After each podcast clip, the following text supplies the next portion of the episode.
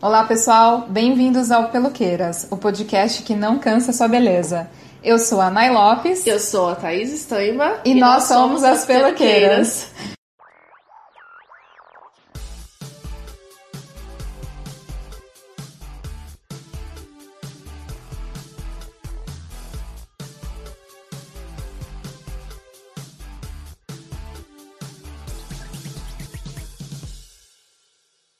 A roupa nos cobre, nos veste, no sentido literal e no sentido simbólico. Cobre as histórias da nossa vida, nossos valores, humores, ao mesmo tempo que representa tudo isso. Bem ao menos deveria. Quando falamos de identidade, ela se revela em cada escolha diária que fazemos, mesmo inconsciente. Está tudo ali. Se queremos seguir um padrão, se estamos nos vestindo conforme a influência de alguém ou o que dizem ficar adequado para nós. A moda, que vem do latim modus e significa comportamento, pode ter nascido de um grito contra o patriarcado, uma maneira de ser contra o que era estabelecido. Mas esse grito ficando fraco e acabou ficando muitas das vezes contra as mulheres. No século XXI, a moda está sendo repensada em toda a sua cadeia, da produção ao uso, para que nada seja descartado e para que volte a ser um instrumento aliado da revelação da essência. Olá, peluqueiras e peluqueiros. Hoje estamos aqui com a Gabi. Gabi, quem é você no nosso salão? Oi, gente, tudo bem? É, eu sou a Gabi Martins. Eu estava como advogada, né? E depois de uma transição de carreira, eu acabei indo para a área da moda. Me formei em design de moda. E hoje eu trabalho com moda sustentável através da minha empresa. Sou professora de moda na Belas Artes, na Educar e feminista, né, gente? Porque sim. E sou ativista num canal, no Uma Mana Me Disse, no nosso Instablog. E tô muito feliz de estar aqui e espero que possa contribuir com todos vocês. E vai! e se não fosse feminista, não ia estar aqui. Sonhando que o dia que vai ser um pleonasmo, você é. falar que é mulher e feminista. Não. Ah, ok. Gabi, já vamos começar assim, um pouco polêmicas. Uh, a gente está sabendo aí que a Leves, né, ela está fazendo linhas de modelagem para a mulher chamada Curve, né, que a gente coloca Isso. mais assim. O que, que você acha disso? Olha, é, eu testei algumas calças da Leves, eu gostei bastante, inclusive, de algumas. Eu penso que quando a empresa ela olha para um tipo de uh, público real de uma forma genuína. Então, quer dizer, não simplesmente fazer tamanhos maiores, mas assim adequar a modelagem a de fato um estudo de corpo, né? É, isso é legal, isso é bacana. E eu até vi um certo respeito dentro das que eu testei. É, de fato, a mulher brasileira, ela é curvy, né? Então ela tem quadril, ela... Por muitos anos, quando a gente comprava a calça da Leves, a gente comprava simplesmente uma calça de corte reto, porque como a maioria das americanas são, né? Uhum. Com as pernas muito longas e o quadril mais reto, mais retilíneo. Detalhe, quando a calça leve servia na gente, né? Exatamente. Porque tinha isso também. É, tem esse, essa questão, uhum. né? De você chegar numa loja e já deixar bem taxativo para você. É, não, isso aqui não é para você, Exato. querida, né? Uhum. Só não entra. Nunca tive uma calça uhum. leve. Agora ela tá mais acessível, você veja bem ela essa tá mais acessível. Tem alguma diferença entre curve e plus size? Tem, tem uma diferença. A curve é para uma mulher com quadris, né, teoricamente. Então, por exemplo, Kim Kardashian, né? Uhum. Vamos dizer assim. Então, assim, a, a brasileira tem, eles perceberam um percentual de mulheres com essa, esse corpo. Até as americanas passaram a ter também muito esse seguir esse padrão de beleza. Elas pedem para ter o bumbum brasileiro. Olha só, gente, que são, né? As... Elas pedem para quem, gente? Elas pedem para os treinadores ah, lá, tá para elas treinarem e terem bumbum brasileiro. Entendi. É. Tá. Enfim. Uhum. Mas aqui já é naturalmente assim, né? E, bom, é, acabou que o plus size veio por uma demanda de crescentes é, números de pessoas engordando e elas se viam também fora do mercado da moda, né? E o plus sempre foi o quê? É, quando não existia o plus, as pessoas tinham que vestir roupas sem nenhum senso estético de moda é, e grandes, simplesmente grandes, né? E o plus, teoricamente, o plus bem feito também, da mesma forma, respeitado, é, seria também através de uma modelagem diferenciada para o público gordo, não simplesmente peças grandes, tá? Porque às vezes você faz uma peça grande e às vezes ela não precisa ser grande na, na manga, teoricamente, né? Uhum. E às vezes é só no quadril, às vezes na cintura. Então você tem, teria que pensar isso também. É, antigamente era o plus sem informação de moda nenhuma, né? Era assim. Era um tecido. Era um tecido. Era um tecido grande. Era um tecido né? grande. Uhum. E infelizmente é, é, isso mesmo, né? Uhum. E Nossa, aí. Agora você vê, é, nós temos cropped, então assim, a gente fala pro público plus, não, você pode mostrar a barriga. Cropped pra público plus? Sério, nunca vi. Tem. Que incrível. É, tem vi. um movimento que chama é. Corpo Livre, né? Um hashtag Corpo Livre. É. E eu até participei de alguns workshops que eles davam para pessoas que querem ser digitais influencers na moda gordas. E todos eles têm muita consciência de moda e eles estão cada vez mais ganhando autoestima para se mostrarem da forma como a sociedade reprime, né? Uhum. Então, não, por que eu não posso mostrar minha barriga porque ela é gorda, né? Por que eu não posso colocar uma calça brilhosa, enfim. E é super legal. Eu, eu, é, eu acho que esse movimento começou quando todo mundo começou a se perguntar, mas o que é a beleza? Exato. O que é bonito? O que é padrão? Quantas pessoas né? nascem no uhum. bonito de antigamente, né? Que era considerado branco, do olho claro, com 1,90m? 1,5% das pessoas que estão concentradas não aqui no Brasil. Total isso. e eu tava até gravando no Instagram, né? Eu gravei uns stories sobre isso. É, de como, quando a gente trabalha com marketing, todas nós aqui temos essa noção de marketing. Uhum, Acho que eu posso falar um pouco, né? Pra pode, galera, pode, vezes, lógico, né? por favor. Uhum. É, porque às vezes o pessoal que não é, tem acesso ao marketing não sabe como funciona, né? uhum. né? Então a gente às vezes, como um marketing de uma empresa funcionaria, a gente estudaria toda uma etnografia, o comportamento de público-alvo e eu fiz a brincadeira da escassez, né? Em que uma propaganda ela te traz bastante escassez, né? Eu dei a, o exemplo de uma propaganda de espinha para um adolescente. Então você cria um cenário em que o jovem se vê depressivo, se vê sofrendo bullying, isolado numa escola, e depois você vai para vender o seu com produto. Com a solução, né? Com a solução uhum. milagrosa, né? O seu produto, apresentando. E assim, isso acontece muito na indústria da moda. E assim a gente cria os padrões de beleza através de manipulações. Né? E por isso a gente tem cada vez mais no pós-modernismo agora no nosso século é, a gente tem muitas mudanças em posições de padrão de beleza cada vez mais crescentes. Né? A última mesmo, e eu não estou criticando quem faça ou não, mas é de fato uma, um padrão, é a harmonização facial. Então, e dentre outras, né? A gente odeia!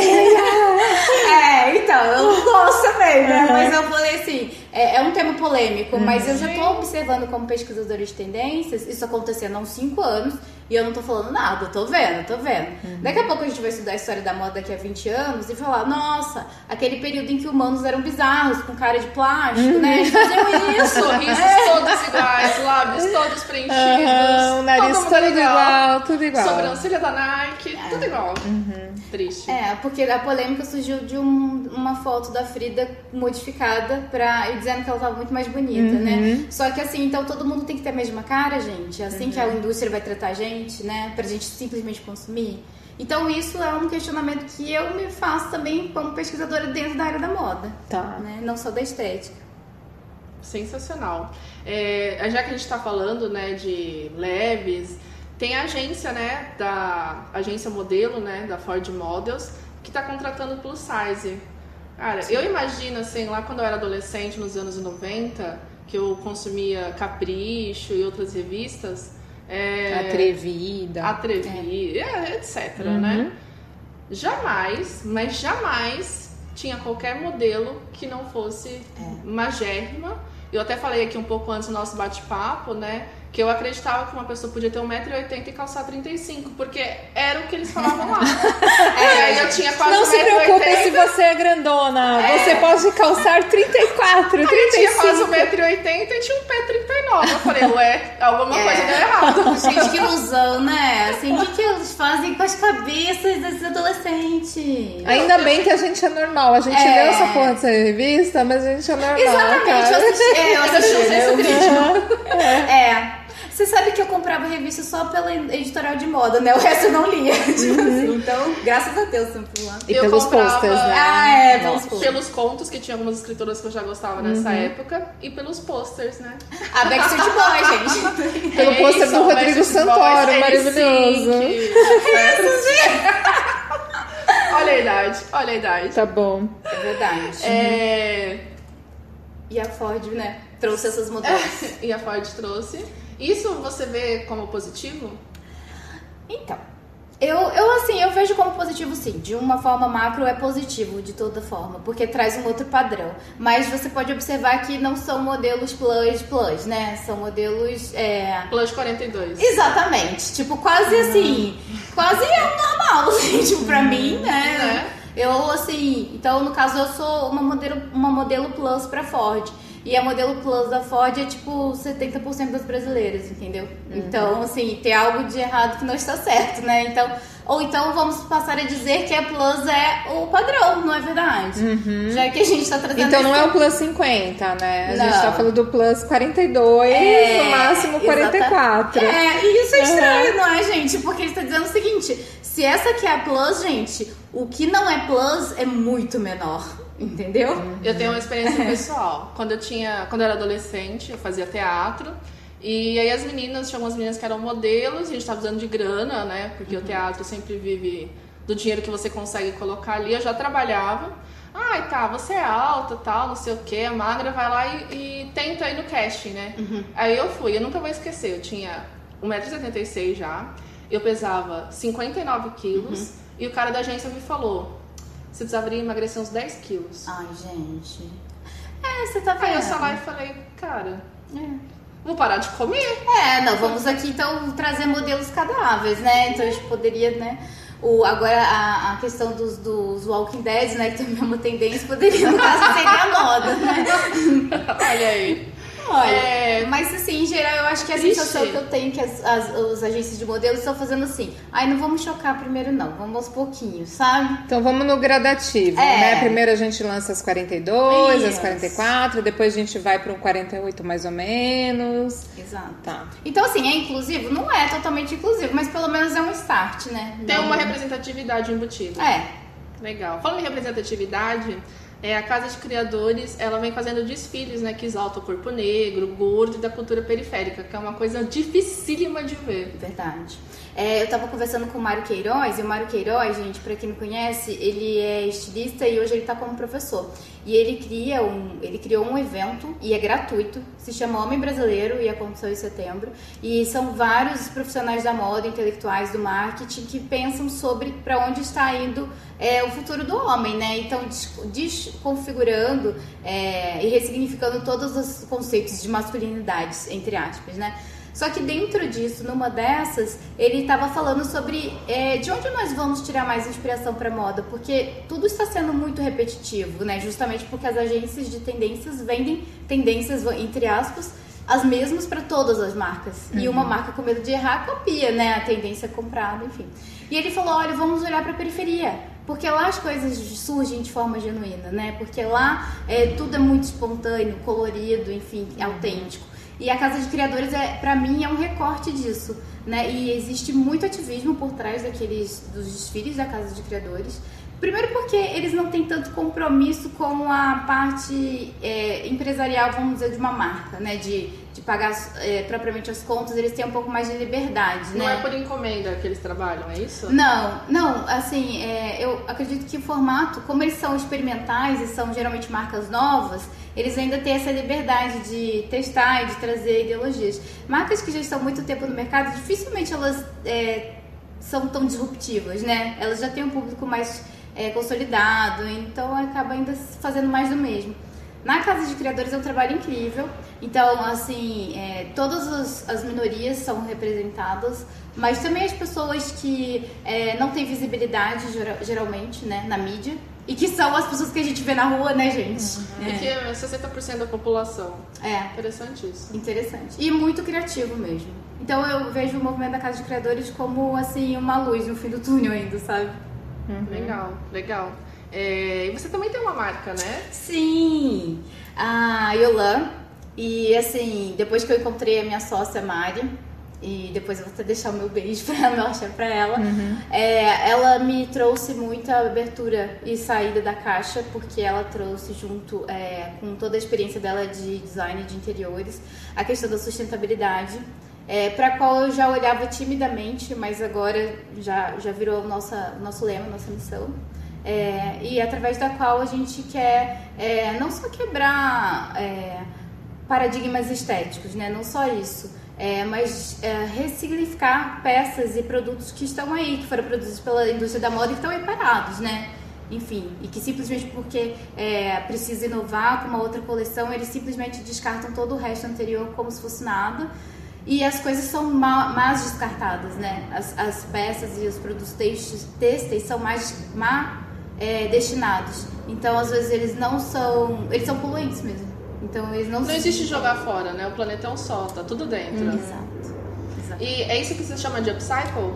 É, a gente trabalha com upcycle que a gente. É, ressignifica peças e de que forma? A gente dá outro tratamento, ou seja, dá outra função para a peça, mas elevando o valor dela. Né? Então, eu até dei um exemplo de quando, uh, numa dessas na, na Educar, é, eu trabalhei uma calça jeans e transformei numa mochila. Né? E a gente faz muito isso na, na Yolan. A gente traz vestidos e transforma em, em ou uh, coletes, enfim, a gente dá outro tratamento para a peça, mas claro, com informação de moda, com intervenção, de aviamentos. Então, às vezes, não é só uma customização, né? É todo um processo mesmo de, de remodelagem da peça.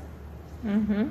Quem é o público que busca essa moda autoral e afetiva? Como que funciona isso? É, a gente teve um estudo é, em 2013, eu estava até conversando com vocês antes do, da gente gravar sobre a Camila, é, uma professora de moda que trabalhou na Vogue, e ela anunciou algumas tendências num workshop dela que eu não acreditei, né, muito.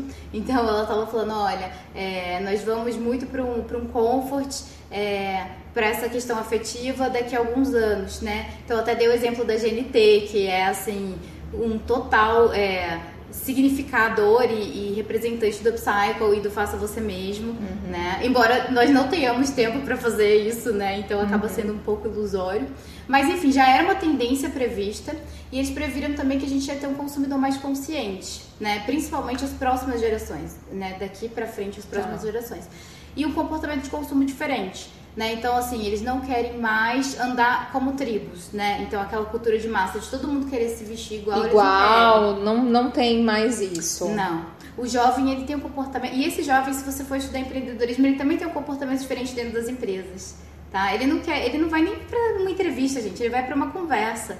Se ele achar que a missão de empresa tem a ver com ele, ele fica, senão ele vai embora. Nossa, sabe? total momento que eu tô passando agora, gente. É, senão, eu não sou um jovem, no caso, mas que tá indo tá fazer entrevista, mas eu tô, tô sendo a pessoa que tá entrevistando. Então mas é você isso. sabe que falaram que, por exemplo, em, em tendências, em sociologia, os, o, o 30, os novos 30 são os novos adolescentes. Então, assim, a gente ainda tá inserido total nesse eu. público jovem, sabe? Uhum.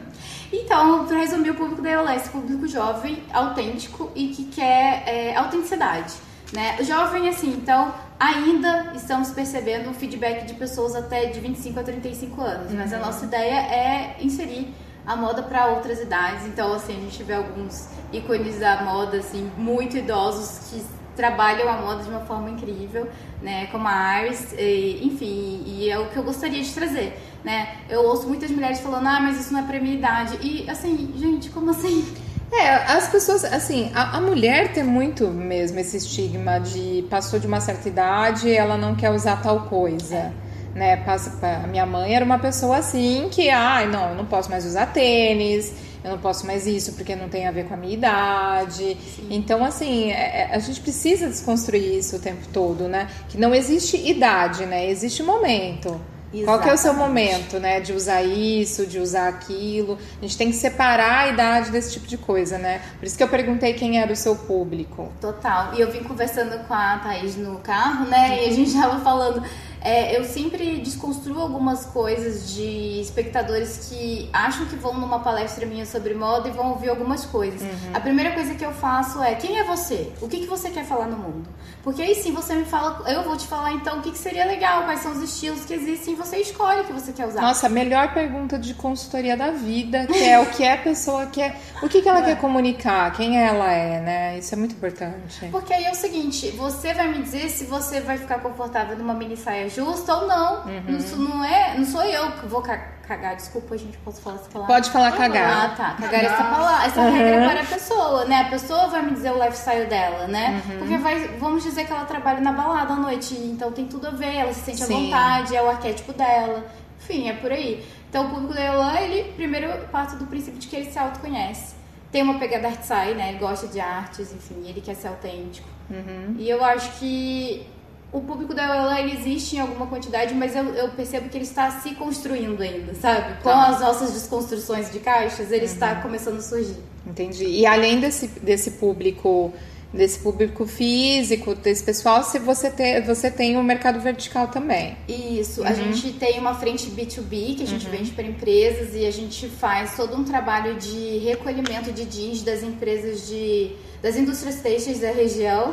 Gente, eu preciso dar uma parada aqui Fala. na hora que ela falou, porque eu vi um avental que ela fez. Ah! Maravilhoso. pra, uma, pra casa de Chamargô, ela ainda é a Hum. Ah! Gente, eu assim, eu, eu quase arranquei do corpo da, dos atendentes. Você falou, ai, quero tendência, eu quero, quero usar esse avental todo dia. Assim, eles não eram iguais, mas eram, cada um, sua maneira, era um mais lindo que o é. outro. É. E o atendente também era lindo, né? Eu quero falar sobre isso. ah, é, também. Vamos pular essa parte.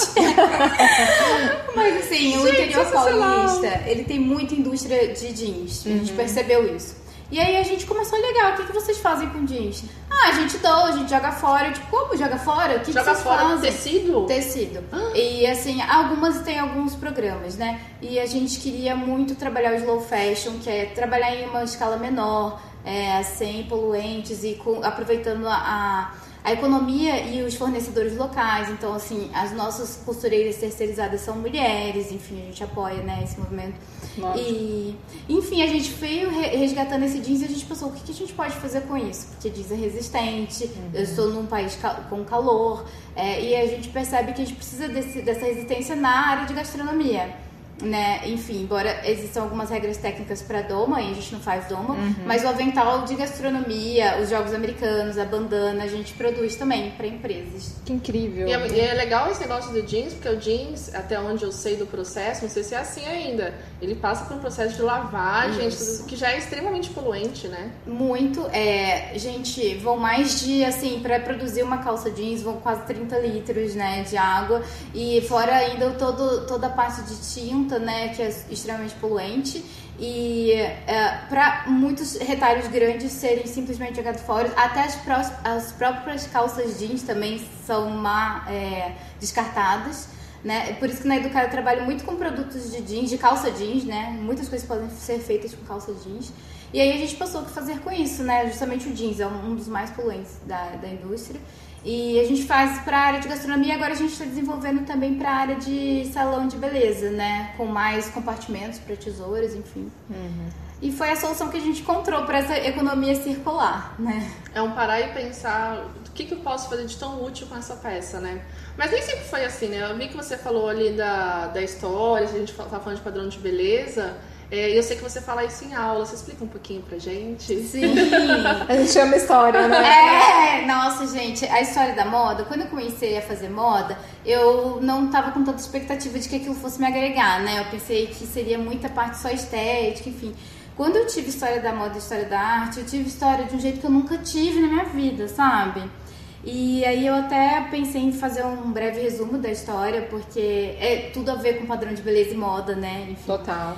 E aí, quando a gente até falei um pouco de quando é, as primeiras. O, o que é moda, né? Moda surgiu no século XVII, em que os ricos criavam roupas.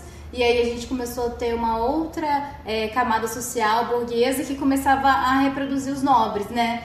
E da realeza. E os nobres da realeza não queriam ser copiados e aí criava outra, enfim, aí a gente começa esse ciclo. Então a uhum. gente sempre vem lá de cima para aqui de baixo, né? Só que carregado de estigma, né? Carregado de estigma. Enfim, e aí alguns fatos sociais contribuíram para algumas mudanças é, na área da moda. Então, por exemplo, é, se a gente for olhar para os, os anos 40, tá? Os anos 40, até falei do marketing, né? Como que a gente vendia roupa, né? Anos, é, um produto nos anos 40. A gente só mostrava as características técnicas. Se fosse um carro, né? A gente mostrava toda a parte é, de...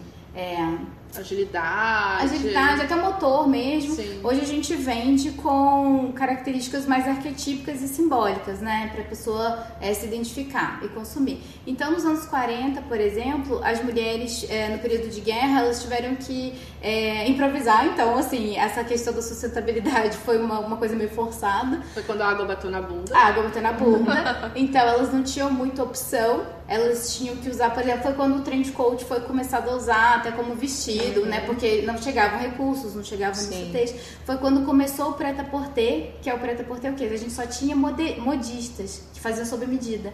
E aí, é, a economia precisava de coisas mais rápidas, né, para a população se vestir. Então, o preta-porter é uma tiragem é, numa escala não tão grande, igual o fast fashion, né, o C&A e Renner, por exemplo. Mas é uma tiragem, não... Posso falar as as marcas? Pode. Posso, né? Se não for te prejudicar.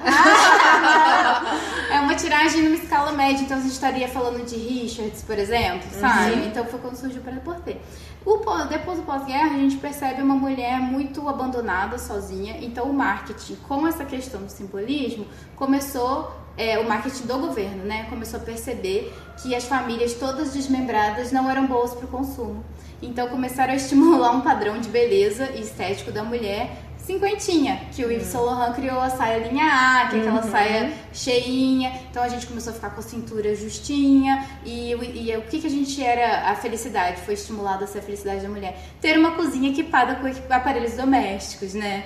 Então essa foi a mulher dos anos 50, foi proposital isso, para que as famílias se reconstituíssem e a mulher assumisse uma postura mais. é, passiva um pouco, porque ela estava muito é, yang, né? Ela estava muito masculina, por conta dos homens terem ido pra guerra. E a série ter saído pro mercado de trabalho, né? Exato. Sendo que viemos dos anos 20 também, um ano de empoderamento, em que os vestidos não tinham cintura marcada, eram de cintura deslocada, cortes de cabelo curto, as mulheres fumavam, elas iam pra balada, que foi um período muito empoderador, né? Até com muitos movimentos feministas, né? E sufragistas. É pós-escravidão, né? Pós-escravidão. Então trouxe toda uma cultura de liberdade. Realmente liberdade, né? Exatamente. E assim, eu até falo é, sobre os movimentos da moda e da história, de como a gente sempre vai do over, do excesso e vai pro minimalista, né? Então a gente tá sempre fazendo esse movimento aqui.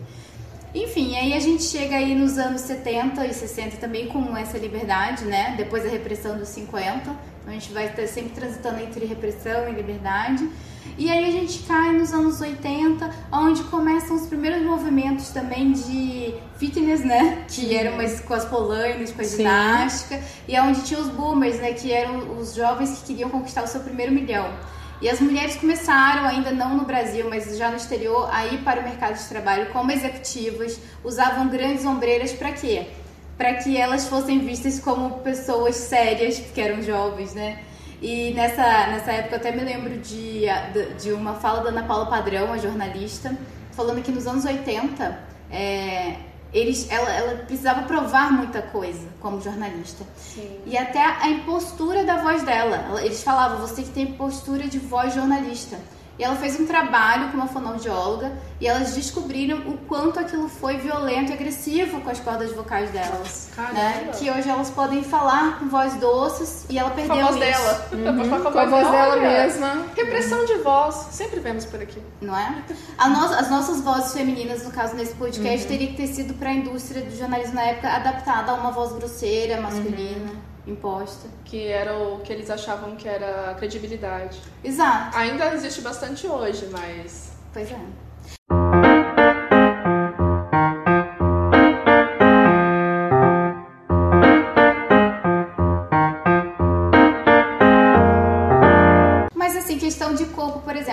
Viemos de uma idade média onde ser gordo era muito bom, porque representava riqueza. Nós passamos pra, pelo Renascimento, onde a gente tinha cu- curves, né, vamos dizer assim. São as É, maiores pinturas, né? são as maiores pinturas. É, e agora a gente chega numa época pós-moderna em que precisa vender suplemento de whey, né? Academia e gomos, e, né, enfim. Tem gomos também de silicone agora. E agora é o padrão. Se você quiser o six-pack, você pode fazer cirurgicamente, tá? Não Olha precisa só. malhar.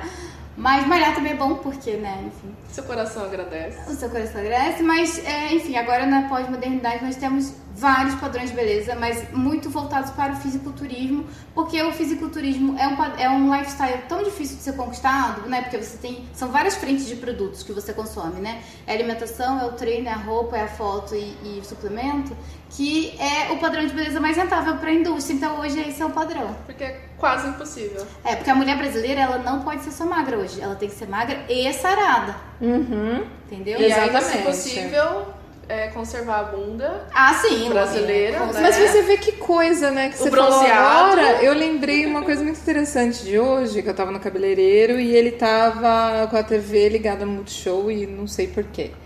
E aí, acho que a Anitta tava apresentando um programa e ela tava com uma cropped e tal, super curtinha, e com a barriguinha de fora e tal. Aí eu virei pra ele e falei assim, cara, a Anitta tá com uma barriga super chapada, né? Chapada no sentido reta, né? E tudo Sim. mais e tal. Ele virou pra mim e falou assim, chapada reta mais mole, porque ela, tipo, ela não trabalha a barriga. Não, você tá Ou que seja, ser tá- Eu É, falei, não entendeu? tá Não basta ser magra, não, é mesmo? Você Mas- tem que estar rígida, você tem que estar trabalhada, Tem que ser uma boneca. Né? Eu ia falar isso. Eu acho que em algumas outras vidas, talvez eu tenha caído nessa pegadinha, sabe? De, de, Aham. de belezas assim. Quem Aham. nunca? Não é? Infláveis. Porque eu sou boneco, gente. Sim. As pessoas estão achando legal ser boneco. Isso é um pouco preocupante, não é? E assim, a, a mulher nunca, Um pouco? pela indústria, né? Isso no sentido irônico, a mulher nunca vai estar boa o suficiente Sim, pra. pra aí entra de novo na harmonização facial, na não sei que lado, harmonização do corpo, de não sei o É, Pra quê. você ter voz, a Anitta tem voz. Independente da música, de qualquer Uhum. coisa, a postura Lógico. dela. Isso. A Anitta tem voz. Então, ela só teria direito de ter voz se, além de todo o corpo que ela tem, de todas as coisas que ela escreve, tudo que ela canta, se ela tivesse uma barriga rígida. Porque tá mole, no caso. Porque na visão dele, Porque que não tocou aquela no caso barriga... não, não tá trabalhada a barriga. No caso, a barriga é, é, é ok, é reta, porém não tá trabalhada porque ela não faz a, ela não, Não trabalha a barriga, entendeu? Não, gente. é- Maravilhoso! Eu ri, né? E ela Não, é só o que você isso, né? E ela passou por tudo isso que a gente tá falando. Ela tem botox, ela fez Sim. tudo isso que a Ela gente não tá é mais falando. ela mesma, E mesmo não é? assim, ela não tem voz. E mesmo assim, É verdade, é verdade. ela não tem voz. Ou seja, você pode se enquadrar o máximo possível dentro do que o padrão da sociedade te falar. Você nunca vai estar à altura. A sua voz incomoda. É. Então, assim, o que, que é, eu acho legal do movimento feminista atrelado à moda? É justamente esse autoconhecimento, né? E esse. De todo, todo esse comportamento tóxico e de todo esse período histórico que nos trouxe até aqui hoje, por que isso acontece, pra você ter esse direito e liberdade de ser, né? E escolha de falar, não, eu, eu sou assim, eu não caio nessa, né? Você não vai me reprimir também com isso, né? Pelo amor de Deus. Porque a gente é reprimido com tudo, né? Sim. Padrão de beleza também, para. Sim, e falando em Anitta e falando gente que não é quem é e gente que é influencer, eu queria que você falasse um pouquinho pra gente da sua visão em relação à, à- à quebra de algumas marcas famosas e do futuro dos influencers, né? O que, que você acha Ah, sobre sim. isso? É, em, a Chanel, acho que em 2013, é, sempre foi tida como uma marca é, que não se dobrava a modismos, né? Muito clássica. E ela se viu tendo que colocar algumas ah, digital influencers para desfilar, né? Na época eram blogueiras, né? A gente não falava influenciadores, né? Isso. Na época ela era simplesmente blogueira porque eram os blogs, né? Pra quem é da geração Sim. nova nem deve saber mais, né? O que é blog? O que é WordPress, não é? É igual e-mail, né? Isso? É, pois é. E aí ela- eles colocaram elas pra desfilar num desfile de, de feira, era uma feira livre. É, até a Gisele participou com tênis e levantaram já bandeiras feministas. Então eles já estavam prevendo, Tá. porque eles não são idiotas, né? Eles já tinham estudado. é, esse futuro feminista e com pessoas que não são mais é, celebridades, enfim, influenciando na moda. Por quê? Porque a gente tinha uma, um movimento piramidal, onde os formadores de opinião vinham das grandes marcas, eh, se distribuíam em boutiques até finalmente chegar no fast fashion, quando a tendência ou a estética criada já era. É o filme fim. Diabo Veste Prada. Exatamente Tá. Superada. E aí o que acontece? É, é, essas influenciadoras começaram a usar os produtos e dizer de fato que elas pensavam deles de forma genuína, né? Isso foi bom, isso foi bom, porque quebrou é, muitas vozes ali. Só quem tinha direito de falar sobre moda e sobre o que usar, quem ditava, gente, quem ditava o que você podia usar ou não, que era legal ou não, eram as grandes marcas e as autoridades de moda, que eram as revistas, uhum. tá? Com a revolução industrial que a gente sofreu, é, revolução tecnológica, né? Esse advento dos blogs, o povo, o povo, o público normal mesmo que consome, teve voz através das blogueiras. E nisso também é, muitas mídias sociais e revistas virtuais foram criadas, Sim. né? Então as publicações até acabaram. A Elle, né? A Elle que morreu agora, uhum. né? A revista acabou muito por conta da revolução é, tecnológica. Uh, vejo como um movimento necessário para ressignificar toda a moda, só que muitos intelectuais da área já falam que tem um prazo de validade para acabar, até porque virou uma certa prostituição, né? Essa questão de, de publi, publi post, né? Sim. E de trocas, assim, as, as informações não são mais genuínas, né? Não, não. Não mesmo, né? Na verdade, ela, ela, ela, ela usa ali o que deram para ela e o que o pagas para isso. Exato. Né? Não é o criador é. de conteúdo, né? É o é. copiador de conteúdo. É. Mas elas não cresceram por conta disso, elas cresceram justamente pelo oposto, Sim. porque era genuíno. Era uma Sim. consumidora que falava, ó, oh, isso eu gostei, isso é bom, isso é, é ruim. Isso é verdade. Né? E é. agora isso, isso virou uma, uma prostituição, né? E outra, é, hoje muitas pessoas é, são digital influencers, compram likes, enfim, toda a credibilidade de, desse, dessa postura acabou. Né? Então a tendência é diminuir cada vez mais. É, eu acho que é um movimento muito legal que da, da, desses influencers não terem mais tanto alcance, que é o que a gente sempre acaba falando. A gente falou com a Kate, que foi o, o nosso podcast também sobre moda, mas uma outra linha que foi sobre estilo uhum. e etc. É, de você ficar mais bairrista de certa forma. Sim. Então você ir na costureira mais próxima, você comprar da modista, uhum. da estilista e etc. Eu acho que é muito mais legal para o planeta e para você mesmo. Concordo. Eu acho, se a gente aproveitasse, por exemplo, as informações, né? E ao invés de querer alcançar o mundo inteiro falando que você usa marcas gigantes que você nem compraria, né? Você uhum. ganhou, é, seria muito legal se a gente fizesse associações ou parcerias com. É exatamente. Isso é o slow fashion, gente, né? A gente considerar as pessoas que vendem e atuam na nossa região, né? E, e, e ser um círculo de economia mesmo, né? Uhum. Que um compra do outro, consome do outro se aquilo for bom para você, né? E eu vejo alguns IGs, por exemplo, alguns Instablogs interessantes ainda, como influenciadores.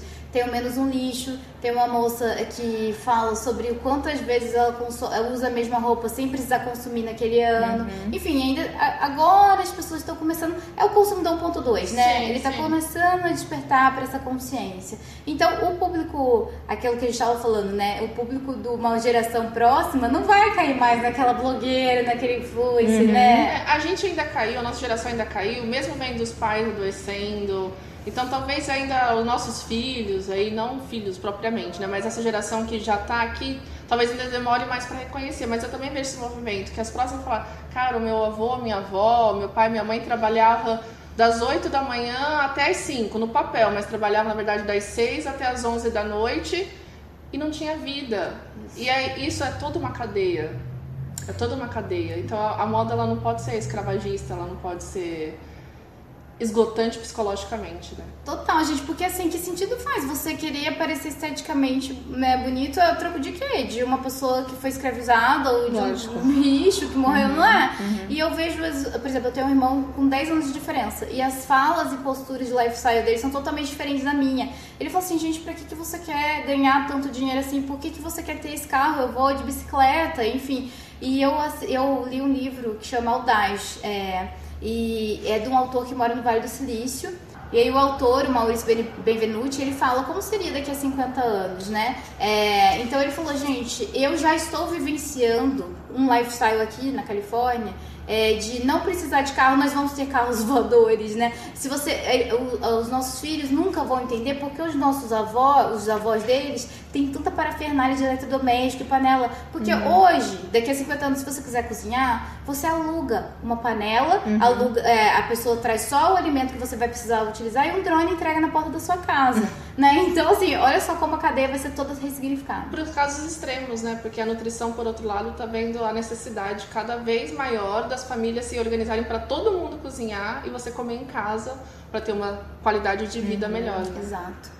É, até, não, e aí o comfort, é, ele vai para todos os extremos, até para gastronomia, para alimentação, né? E aí você come, gente, vocês já comeram em shopping aquela energia de escravo, uhum. né, no alimento?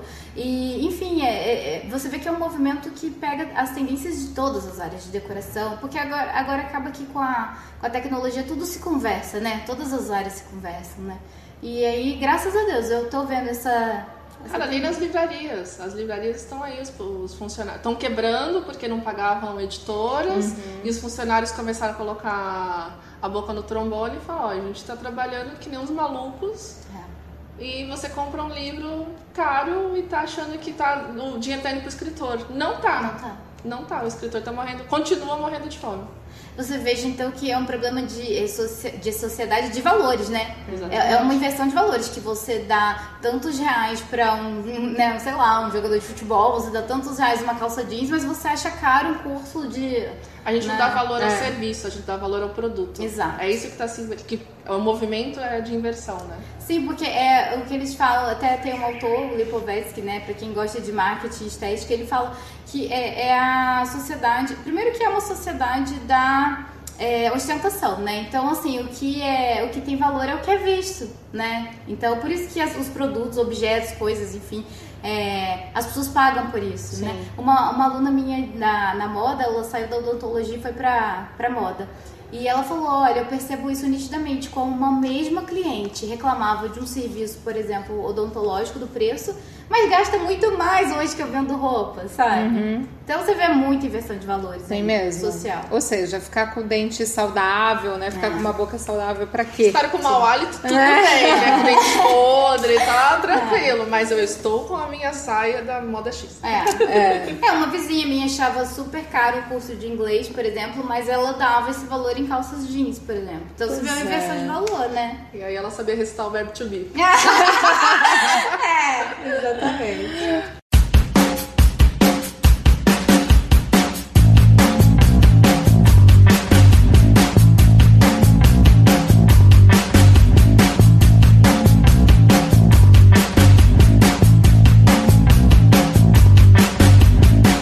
Sua rotina de criação hoje?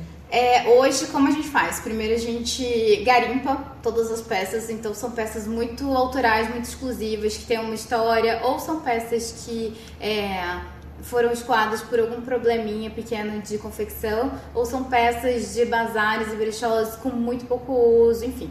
É, a gente tem que fazer esse garimpo porque realmente tem roupas que já não estão no estado legal e aí já não, não vale a pena, né? Uhum. Então, uh, sento junto com a minha sócia, minha parceira, Mari, a gente começa a desenvolver a criação mesmo. Então, a gente é, pensa na linha Vamos fazer então uma coisa mais artsai, ah, não vamos fazer uma coisa mais sexy, ah, vamos fazer de acordo com o que a gente estuda mais ou menos no movimento social que está acontecendo naquele momento, naquele período. Uhum. Né? Ainda, embora seja um pouco experimental também, porque é, assim como no marketing, né, a gente não tem como ter 100% de certeza, né? Não é uma ciência exata de que aquilo vai ser aceito. Uhum. Mas a gente estuda os movimentos antes, né? E aí a gente faz toda a pesquisa de aviamentos além da gente sempre usar essa economia circular, que seria o quê? A gente tira uma peça de um botão de uma peça que foi ressignificada, a gente guarda esse botão para reutilizar numa próxima peça.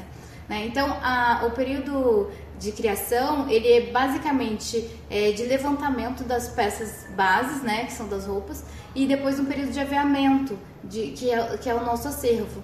E Nada aí, se perde, tudo se recria. Exatamente. Que lindo isso. E aí, se a gente vai desenhar o croquis, e aí a gente manda para esse coletivo de mulheres que fazem toda essa parte de aviamento.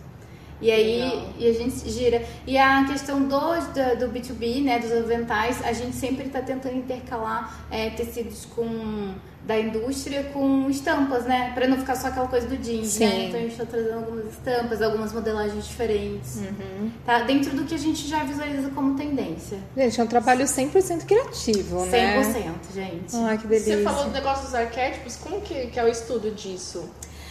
É, os arquétipos. Ai, gente, eu só falo de arquétipos, né? Não, a Bruna outro dia tava me zoando isso, que eu só falo de arquétipos. Porque, gente, eu quando eu comecei a estudar moda, eu comecei a estudar psicanálise, porque eu entendi que moda, marketing e psicanálise são três frentes que andam juntas, uhum. né? E outras áreas estão usando estudos de moda. Não à toa que hoje é chique ter uma cafeteira no meio da sala, né, com design. Uhum. Quando que isso era normal? Não, é. A gente não tinha isso. Né? Então são todos métodos de moda que eles estão aplicando em outras áreas, né, uhum. de consumo. É, mas os arquétipos, na verdade, são os, o Jung, né, o psicanalista, trazia, essa, são 12 arquétipos, e a gente vê como é poderoso o arquétipo, né? O que, que seria um arquétipo? É, seria um padrão é, de conhecimento estabelecido. É, então, por exemplo, que, que, quando eu falo é, uma cadeira, você arquetipicamente na sua mente pensa numa base, num objeto com pés né, e um assento. Quando eu falo pai, você arquetipicamente pensa numa figura masculina que te protege, enfim. E o, o Jung desenvolveu 12 arquétipos de pessoas. Então, assim, na sociedade, você queira ou não, acaba você estar vivenciando um arquétipo, né? Tem até um livro, eu não me recordo agora o nome do autor, gente, mas ele transformou os arquétipos para o público feminino. Tem os arquétipos femininos. Uhum. A gente deu um workshop para Mastercard em São Paulo com a Fernanda Zerbini, eu não lembro, mas eu passo para vocês depois, na descrição. Ótimo, passa. É. Então você teria o que? O arquétipo do, do governante, o arquétipo do bobo da corte, que seria uma pessoa engraçada. Esses arquétipos eles se manifestam até em empresas. Por exemplo, a, a Uber, a, a, o iFood, por exemplo, seria o arquétipo da do. Ai, esqueci a palavra da pessoa que quer ajudar, né? Do prestativo, lembrei, uhum. do prestativo. Então, assim, cada marca desenvolve um arquétipo. A Nike é o arquétipo do atleta, então é o herói, uhum. né? Que a gente busca até referências gregas, se vocês forem analisar o marketing deles, né? E aí na moda também temos os arquétipos, né? Você é, hoje eu, não, eu nem gosto de estudar consultoria de imagem com os sete grandes estilos capitais que eles falam, que é bem básico. Esse material você acha fácil no Google sobre os sete uhum. estilos capitais. Eu gosto muito mais de construir junto com uma pessoa, embora eu não trabalhe mais hoje com consultoria, né? Mas eu gosto muito mais de pensar num estilo baseado no arquétipo que a pessoa está vivendo, né? Acaba ela tendo mais de um arquétipo, mas sempre tem um com que ela se identifica mais, né? Uhum. É, e na moda, por exemplo, eles sempre trabalhavam o arquétipo da amante, né? Que é uma mulher extremamente sofisticada, que quer ser sensual e que quer ser tratada com luxo e exclusividade. Então a gente via isso nas propagandas da Dolce Gabbana e etc, né? Todo esse arquétipo feminino. Só que hoje a gente tem uma mulher que vai trabalhar de metrô, gente, que não anda de salto todo dia, que ganha o próprio dinheiro, entendeu? Então, uhum. até a Yolanda, a gente precisou pensar nesse público, né? Enfim, hoje a gente tem outros arquétipos Sim. que a moda pode trabalhar. Mito da beleza, gente. Não me ouve. Mais uma vez. Mais uma vez. É, é isso. Ainda hoje nas escolas de moda no Brasil, há o culto ao corpo não brasileiro? Ah, sim. É. É, quando eu tive as minhas primeiras aulas na indústria da moda, na faculdade de moda, é, muitas das nossas atividades, por exemplo, ah, de, termine de desenvolver essa coleção, eram todas coleções uh, de marcas internacionais, né? E isso faz parte da nossa história, né? A gente é muito eurocentrado, né? A gente ainda olha muito para fora e a gente não valoriza. E a gente trocou o eurocentrado por América centrado. Isso. Nunca brasileiro centrado. Nunca. É. E, e você vê que, assim, por exemplo, na Argentina não é tanto assim, porque assim, eles não usam tanto tênis da Nike, uhum. eles usam sapato, ainda tem uma coisa mais europeia, né? O brasileiro, ele é muito americanizado, é. muito influenciado, né, pelos Estados Unidos. E, enfim, a gente não sabe nem um pouco da história de gente de Ásia, de África, na verdade, na escola. Então, é, eu vejo que as escolas de moda são só um reflexo do que como a gente tem como sistema educacional como um todo, sabe? De olhar só para fora, para Europa e agora Estados Unidos. Nada do que Paulo Freire queria. é. Que não era isso. Chateados. Hashtag chateados. Gente, chegando na fase final, a gente quer fazer uma pergunta polêmica para você. Ah, eu sou polêmica. Que é o como saber se você é brega? Então. Olha, não faz pergunta difícil. eu falei que era polêmica. É, porque assim, o que, que é o brega, né, gente? Uhum. O que, que é o brega? É, será que o brega é Gabi Amarantos, né? Como ela mesmo uhum. se vende, é, que é brega? Não sei que se não tem é nada de brega que é maravilhosa. Não é? Né? Eu é. adoro.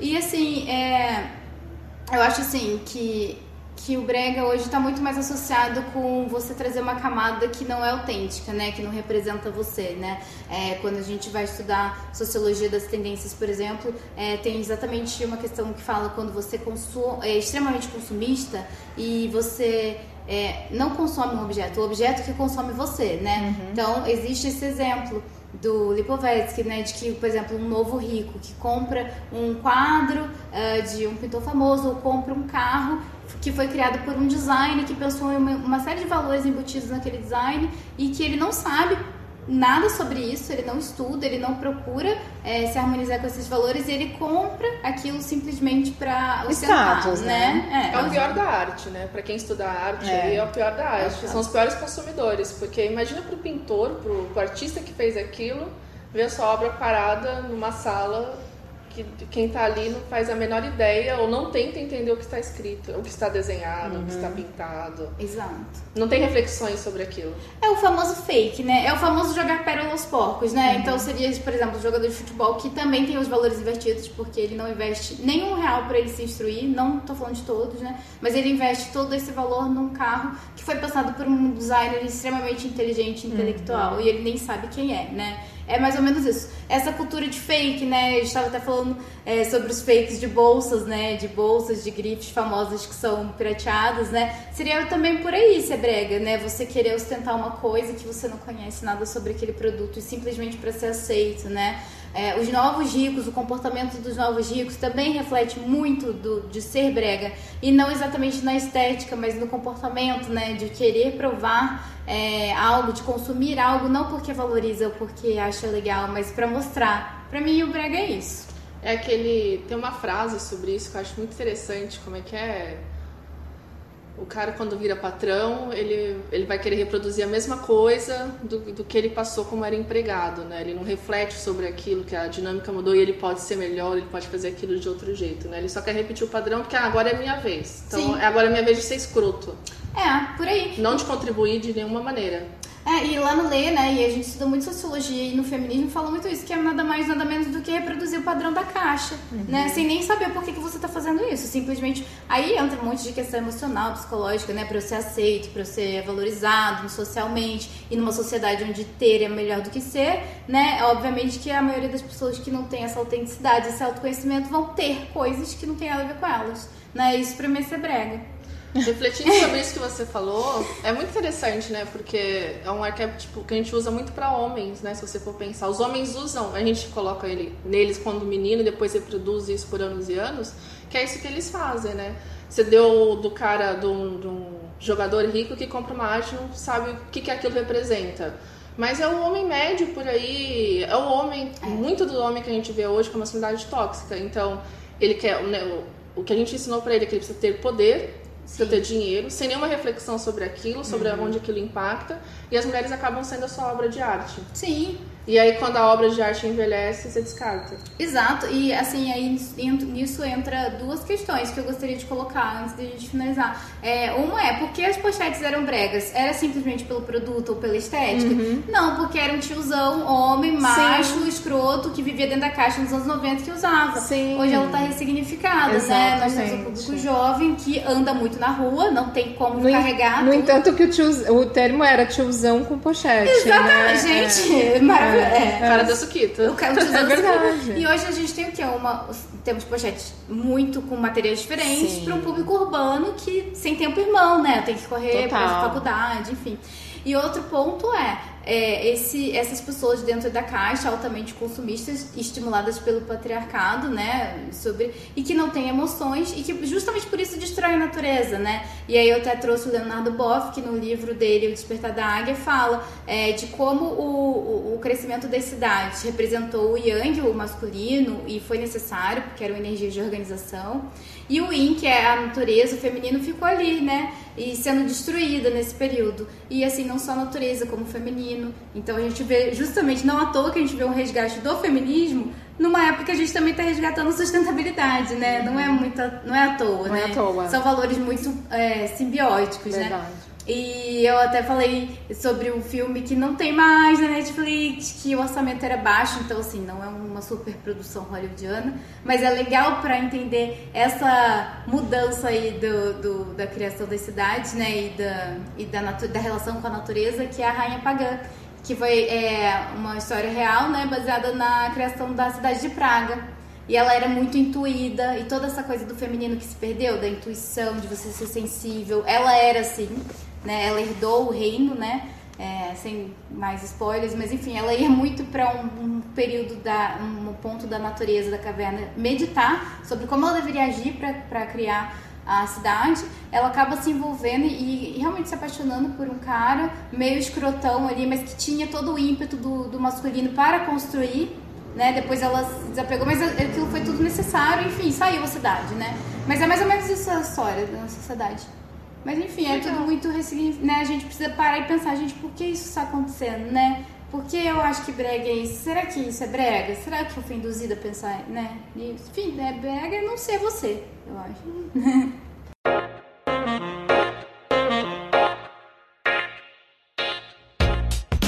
Gabi, você quer indicar mais alguma coisa além da da Rainha Pagã e do livro do Boff aqui, para quem E de tá todos os outros que você citou. É. Olha, eu indico o livro Sociologia das Tendências. Para quem gosta de estudar sociologia e marketing, como está hoje na sociedade pós-moderna, é muito legal. Eu recomendo o, o Girl Boss, que é o seriado da Netflix, que só teve uma temporada, mas que, embora vocês possam ter alguma resistência com a personagem principal, porque acho que colocaram ela com algumas características meio escrotas, assim, enfim, ela se tornou um dos maiores e-commerces é, dos Estados Unidos, né, a Nest Gale, e ela começou com toda essa questão de brechó mesmo, então a gente está falando de sustentabilidade, e fala muito de empreendedorismo feminino e de como ela se ferrou na vida, sabe? Ela, ela não tinha dinheiro para pagar o AP dela, enfim. Ela teve uma sacada de revender peças pela internet, que ainda no Brasil é muito é, conservador, né, a venda na internet, embora pareça que seja. E você vai indicar o quê? Eu vou indicar um movimento que eu vi lá na minha cidade, na minha cidade não, na cidade que eu cresci, em Ribeirão Preto, interior de São Paulo, que é uma agência de plus size, que é a Plus Model, é, desculpa, que é o Seliga Plus, e tem uma amiga minha que por acaso é modelo deles, é uma modelo plus size verdadeira, e, mas todo o movimento que, elas, que eles fazem na internet, fazem na cidade é muito interessante e eu acho que isso vai vai crescer de uma maneira muito legal, porque são mulheres reais, é, cara, fazendo coisas reais e elas se ajudam, então fica bem um coletivo. Eu acho que isso poderia ser que nem o Leio, poderia ser mais replicado. Então, se liga plus. Legal. Nossa, vou, vou seguir. Legal, Bacana. Também. Gente, eu vou indicar dois arrobas aqui. Um é da Kate Garcia, ponto oficial, que participou do nosso episódio número esqueci. e que fala bastante de moda consciente, moda sustentável, uma consultoria mais, tipo, um consumo mais consciente, é muito interessante. E vou falar também de um, de um Instagram que também tem, que é um podcast também, chama siriricas.co né? Que eu conheci essa semana e descobri que ela é uma das, das criadoras, é sobrinha de uma amiga. Olha. Então eu falei, gente, olha que mundo Legal, pequeno, é. né? Então super indico para vocês. E aí, Gabi, a gente vai deixar aqui um espaço para você mandar um axé um beijo, um cheiro pra alguém. Olha, meu axé hoje vai ter que ser pra minha sócia Mari. Mari vai ser nossa convidada pra falar das coisas maravilhosas que ela faz. Ai, que tudo. Sim, a Mari é da arquitetura e decoração de interiores e trabalha com Feng Shui. Enfim, ela tem uma, uma série de elementos e características muito próprias e que foi a pessoa que pegou na minha mão e falou: vamos juntas a todo custo e tamo aí. Então vai ser pra Mari. Já gostei dela, bom saber que ela trabalha com Feng Shui, porque eu tô precisando. e você, Nai? Pra quem que você vai mandar o seu creminho básico? Aquela hidratação. A, a, o meu Day Spa maravilhoso hoje vai ser pra Melissa Casimiro. Ela já participou aqui do nosso episódio Mulheres Trans, Visibilidade Trans. E essa semana que passou, ela foi simplesmente fazer uma palestra e abrir a Bolsa de Valores. Ah. Então, assim, tá tendo mulher trans, sim, na Bolsa de Valores. E que tá? só pelo peluqueira, então, gente. Olha, olha que orgulho. Então, assim, quando ela me contou que ela ia, eu falei, meu Deus, eu preciso falar pro mundo gente, isso, como a gente né? Tá feliz, né? É, eu falei, então esse meu beijo especial vai pra semana que eu amo e tá tudo bem. E aí, Gabi, a gente deixa um espaço aqui final para você fazer o seu jabá, para você falar sobre tudo que você está fazendo, sobre um milhão de coisas que onde você está fazendo e onde a gente encontra os seus arrobas e o microfone é seu. Tá, gente, eu me organizei para separar, não ter mais projetos, entendeu? apenas pare. É, apenas pare. Chega o meu projeto feminista, né, o Instablog, e tá no arroba uma me disse. É, lá, assim, eu tenho uma pegada com mais de humor ácido, enfim, e a gente super faz lives com discussão de livros e directs, podem mandar. É, a marca tá como arroba Brasil e no Instagram também temos site. Uh, os, as vendas para público é, consumidor final vão ser em eventos itinerantes que estão sempre é, sendo informados, vão ser informados cada vez mais no Instagram. É, para pedidos de aventais seria no e-mail também. Sou professora da Belas Artes e na Educar. Educar plataforma de cursos você pode consumir online. A Educar na Bela, a Belas Artes em Sorocaba. E é isso, gente. Sou professora e design de moda, então são os meus projetos hoje. E das, da meia-noite às seis, você faz o quê? Então, aí da, é, da meia-noite às seis eu cuido meus dois cachorros, né? Faço alguma coisa dentro do padrão estético, uma unha, alguma coisa que eu ainda gosto, sabe? Uhum. Ainda namora. É, eles estão ficando um pouco em aberto. Mas é isso. Ai, Gabi, a gente adora esse trabalho. A gente ficou muito, muito feliz de receber você aqui hoje, da sua disponibilidade, nesse calor de meu Deus, é não é? E a gente só tem que agradecer a sua presença aqui. A gente vai deixar todos os seus canais depois publicado. Eu espero que as pessoas te acessem, te procurem, porque o trabalho que você faz é muito diferenciado e a gente só queria te agradecer. Ah, eu que agradeço mesmo, de verdade, gente, por mais mulheres assim, real, uhum. sabe? Que a gente possa sentar e ter uma conversa inteligente. Eu uhum. amei também, gratidão. Ah, isso é linda. Gente, para quem escutou até o final, então, obrigada. Então, daqui a 15 dias, um beijo. Beijinho.